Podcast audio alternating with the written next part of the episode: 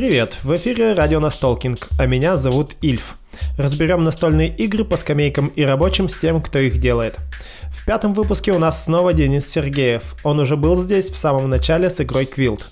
А на этот раз поговорим об игре «Архитектор зоопарк». Мы только что в нее сыграли и теперь готовы поговорить о том, как эта игра появилась на свет. Вам советую перед прослушиванием тоже сыграть в нее или хотя бы посмотреть летсплей, чтобы понимать о чем речь. А сначала немного данных. Архитектор зоопарк – это семейный ролл-н-райд. Играть могут от 2 до 4 человек от 7 лет. Выпустила игру издательство Тёма Брю в 2021 году.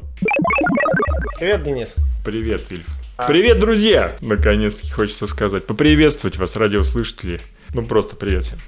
Расскажи про игру, что там нужно делать, о чем она. А, игра про строительство, как это неожиданно, зоопарка. Мы все являемся архитекторами зоопарка. Абсолютно не хайповая тема, не думайте. А, мы немножко, как это, с Тёмой Брю посмотрели в грядущее и поняли, что через года 3-4 будет хайповать тема зоопарков Арк Нова, вот это вот все. И подумали, надо выпустить свой вариант Арк Новы, назовем его архитекторы зоопарк. Вот э, мы такие архитекторы строим, опять же, зоопарк. Мы строим дорожки э, путем рисования их на тайликах, на карточках.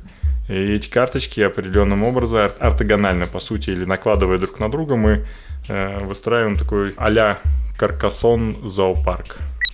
Ну, то есть основная фишка этой игры в том, что рисуем мы не на заранее заготовленных листочках, как это во всех роллнрайтах делается, а мы сами выкладываем свое поле. Э, да, так и есть.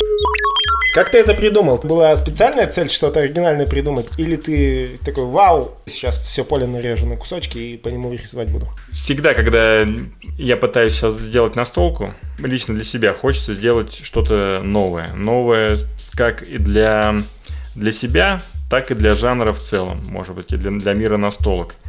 Понятно, что вот мы существуем в глобальном мире, в котором ежегодно выходит не меньше 3000 настольных игр уникальных, и уследить за всеми трендами, за всеми э, инновациями невозможно. И если так копнуть на самом деле, опять же, вот э, архитекторы зоопарка, то можно найти сказать, ой, да это каркасон. Ой, да это обычный ролл райд кинул кубик, нарисовал дорожку, ничего нового. Ой, а вот здесь там карточки у вас накладываются. Ну а где карточки не накладываются? Например, э, смартфон Вайна Лашина – Накладываем карточки. Накладываем карточки. Что, что не так? В общем-то, все везде позаимствовано. Возвращаясь к Аркнове. Да, Аркно, Аркнова. Еще... Тоже, где, где еще не позаимствовано? Вот в Аркнове все везде позаимствовано. Я думаю, если ты возьмешь интервью у авторов Аркнова, они скажут, что вдохновлялись архитекторами зоопарка. Возвращаясь к твоему вопросу, всегда хочется сделать что-то уникальное. Данный проект не исключение. Как я вышел на карточки? Да, почему именно это оригинальность? Потому что цветные карандаши уже были. Ну, нет, цветные карандаши бы и появились позже, на самом ага. деле. То есть это, это первый мой проект был, который, ну, такой проект серьезный, который серьезный с точки зрения того, что сыграв в него, я понял, что, ой, а у меня получается игра, а не просто набор механик, который вообще не интересный. Самый первый мой проект был это настольный большой теннис. Об этом мы умолчим. Да. Ну, это как э, э, у каждого автора есть вот эти вот скелеты в шкафу, которые надо, про которые надо, может быть, не, не надо забывать, но их надо игнорировать и проходить дальше, оставляя их там позади. И вот э, себе я поставил цель, думаю, я хочу вот за год сделать настольную игру. А еще круче, чтобы ее издали. Год я потратил на то, чтобы определиться вообще, в каком жанре я могу чего-то сказать новое я понял, что на данный момент, на, на тот момент, я ничего не могу придумать в жанре выставления рабочих, не могу ничего придумать нового в, в жанре аукционы.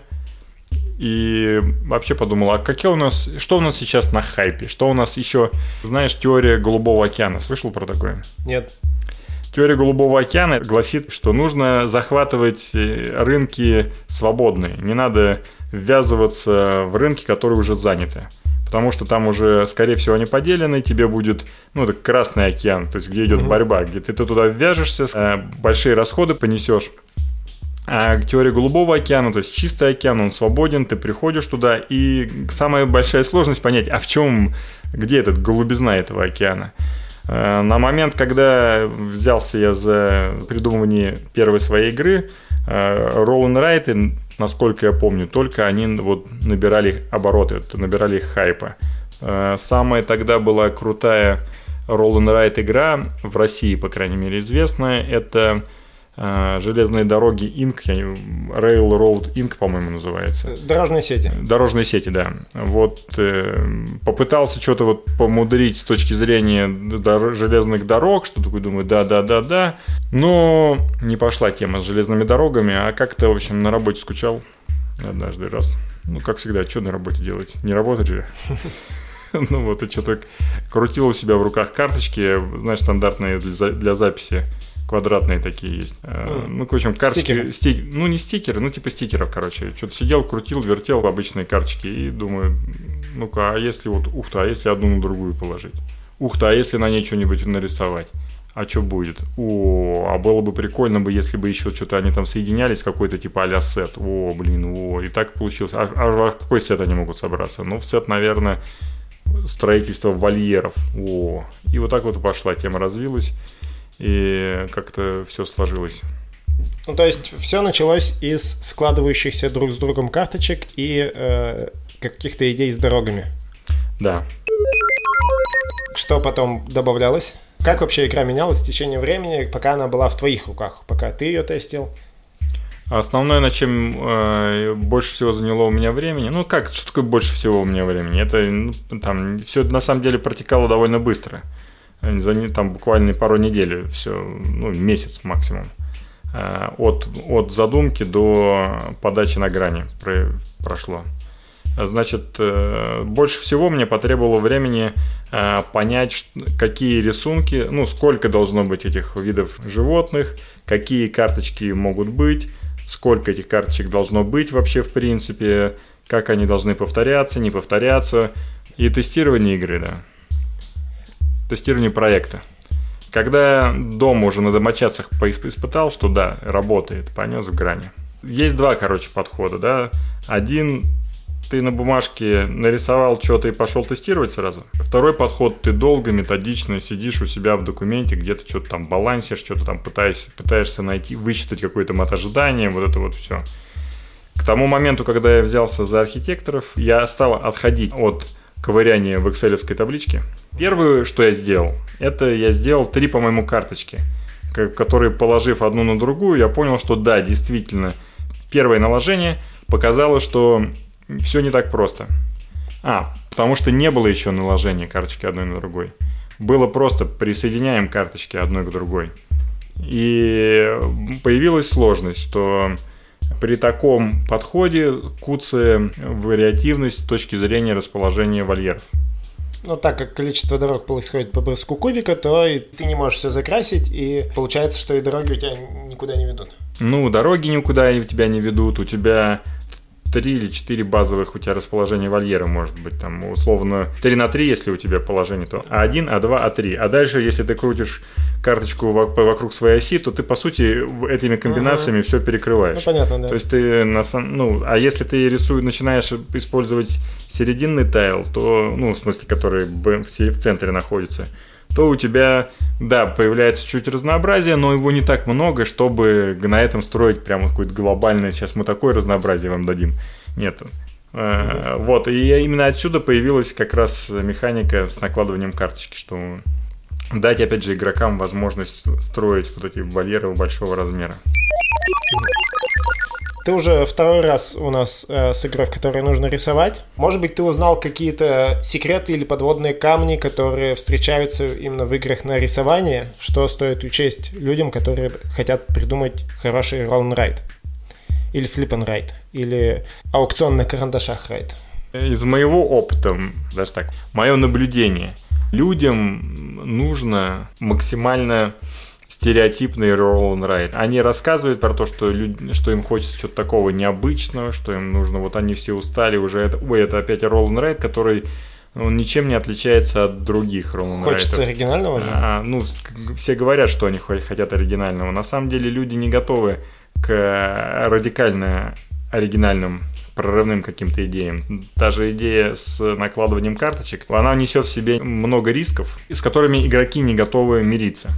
Например, э, накладывание карточек одно на другую, оно приводит к тому, что тебе нужно следить за тем, чтобы у тебя поверхность стола была определенная, чтобы у тебя никто не чихнул вдруг неожиданно, чтобы руки у тебя не дрожали, да? Ну, карточки, короче, сдвигаются. Карточки сдвигаются, да. Это минус игры в этом. И я так смотрю, сколько уже два года прошло с того, как э, выпустили эту игру. С такой механикой игры новые появляются, и болезни у нее все, все те же самые.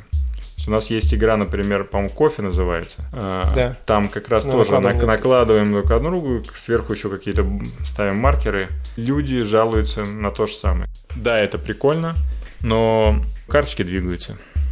А, ну игроки не готовы мириться на самом деле с такими издержками.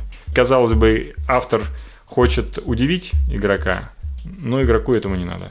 Поэтому, берясь за очередной roll ride, может быть, имеет смысл Э, посмотреть на существующий, чуть-чуть поменять, не радикально менять. Э. Как твоя игра попала к издателю? Ты ее показывал лично или, может быть, на Граниконе ее зацепили? Ее зацепили на Граниконе. Э, я, честно говоря, не особо большой поклонник траты времени. Поеду к тому издателю, поеду к тому издателю, поеду к тому издателю, покажу, а посмотрите мои игры, а я вам отправил игру на почтовый ящик. На мой взгляд, 90% даже больше ключевых издателей приезжают на Граникон. Каждый автор имеет возможность показать свои проекты э, издателям на Граниконе. Поэтому тратить время издателей и тратить свое время на то, чтобы ну, чтобы что? Чтобы показать чуть на, на месяц раньше свою игру, большого смысла в этом нет. Поэтому я показывал все свои проекты, ну, кроме вот Квилта, потому что там так совпало. Всегда показываю на Гарниконе. А кто занимался доработкой игры? Доработкой игры занимался Юрий Ямщиков и Герман Тихомиров в студии про геймдизайн в Питере. Что они изменили, э, в отличие от твоего э, начального варианта? Они сделали на мой взгляд, одну ключевую правильную вещь, то, о чем я тоже задумывался. Когда отправлял на Граникон, я думал, что да, здесь не хватает какой-нибудь еще дополнительной сущности. То есть немножко игра получалась суховата. Они эту сущность добавили. Этой сущностью стали рабочие, которые а, позволяют прокачивать э, твои возможности в процессе партии. Отличная находка. Я думал, по-другому была задумка, чего сделать, но они сделали лучше. Угу. Скамейки у тебя уже были сразу? Скамейки уже на тот момент у меня были, да, это как раз по результатам одного из тестирования мне кто-то сказал, что я не помню кто, говорит, я люблю бродить и отдыхать. А, говорит, вот было бы классно там деревьев высаживать там или что-то с ними, деревьями что-то делать. И скамеечки там, на них сидеть. Я думаю, вот скамеечки, и возьмем себе на это, на карандаш. А цели в игре, то, что сейчас э, перед каждой партией достается 4 случайных цели. Э, это тоже сразу было или это как раз добавленная сущность? Не, это, это тоже от э, про геймдизайн доработали. В изначальной версии был скоринг из, из как подобно там, я не знаю, клумба, что-то типа э, Азул, вот эти вот все абстрактные игры, когда ты там за такой-то сет ты получаешь так столько очков, за такой сет ты получаешь столько очков, а если там так, то у тебя... Ну, короче, горы сложных скорингов. А, ну то есть в каждую партию они были одинаковые? Да. Угу. Сеттинг игры. Угу. Как он появился? Э, менялся ли он? И насколько он тебе кажется хорошим в данном случае? Сеттинг игры, как он появился, так он остался без изменений. И, на мой взгляд, сеттинг строительство зоопарка, либо, либо парков любых, неважно каких, это в данном вот отрезке времени, где-то последние там, да я даже не знаю сколько там, десятилетий, это беспроигрышный вариант. Если ты хочешь сделать семейную игру, делай ее про зоопарк. Ну, Арк тому доказательство. Но она и не семейная. Она не семейная, но при этом она обращает на себя внимание. Ты посмо... Если ты э, посмотришь на летсплей или на отзывы, которые по Арк Нове идут, А у них все отзывы из разряда «Ой-ой-ой-ой-ой, я сюда Мишку посадил». Мишку посадил, да, я Мишку сюда посадил. Ой, а вот здесь вот у меня там такой-то животинка появилась. Ой, как классно, как классно. Да, там мы тут очки набираем, да, механически мы там это продумываем. Но вот эта вот мимимишность животных, она с одной стороны мимимишность, с другой стороны, э, наоборот, реализм. Э, крылья, этот, Но при этом э, прогулка есть... с собаками. Но при этом есть э, зоопарки Нью-Йорка от Увы Розенберга. Ты слышал про такую игру? Да. Ну вот, например, которая ну, популярность не снискала. Я не говорю, что у тебя будет э, как бы выбор в какой-то определенный сеттинг, ты стопудово станешь популярным. Я говорю про то, что э, сеттинг зоопарка это максимально такой безопасный сеттинг. Как э, так наравне он идет со строительством городов. Угу нейтральный, безопасный, но при этом достаточно милый. И он э, э, максимально понятен людям в любом возрасте. То есть ничего, что сложного в том, что ты, каждый из нас бывал в зоопарке. Для современного человека зоопарк, ну, городского жителя, зоопарк это что-то такое, что ты с чем ты вот с, с малых угу. лет сталкиваешься. И поэтому э, животное, милое животное в вольере – вот ты уже все, ты, ты все, ты все видел про зоопарк. Ты все знаешь, что с ним делать. Но не забывайте о том, что механики должны подчеркивать сеттинг, а сеттинг подчеркивать механики. Каждую абстрактную игру в зоопарк превращать тоже не имеет смысла. А ну э, и не надо из этого делать. То есть, если взять какую-нибудь игру, например, э, Корова 006, и там говорить, что ой, давайте из нее там сделаем зоop... тему зоопарка, но это, конечно, глупость. Оно обесценивает, оно такой подход, конечно, обесценит сам сеттинг. Угу. Ну и я думаю, издатели тоже же, они как люди, которые влияют прежде всего на выбор темы, они видят, что когда надо, все-таки здесь подойдет зоопарк, он сюда встраивается, или мы натягиваем очередную сову на глобус. Ну, я думаю, что тут все понятно. Делайте хорошие игры и не делайте плохих. А какими бывают хорошие игры, сейчас нам как раз Денис расскажет, посоветует, а, во что поиграть такое, что будет полезно каждому автору игр. Да, поиграйте в архитекторы зоопарка.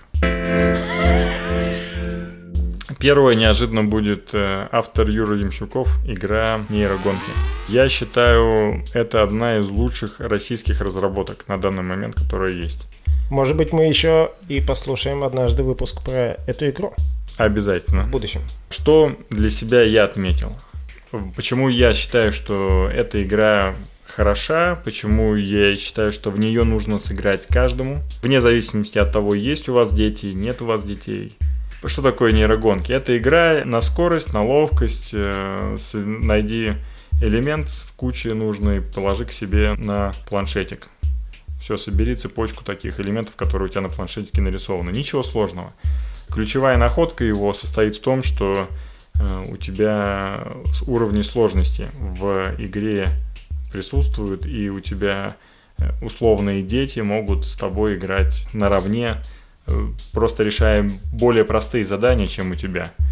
Шикарное решение. Ш- играли с семьей, играл не с семьей. Эмоции всегда одни и те же. Азарт, вопли, крик. Мало... И вот Юра, респект. Лучшая Юрина игра. Угу.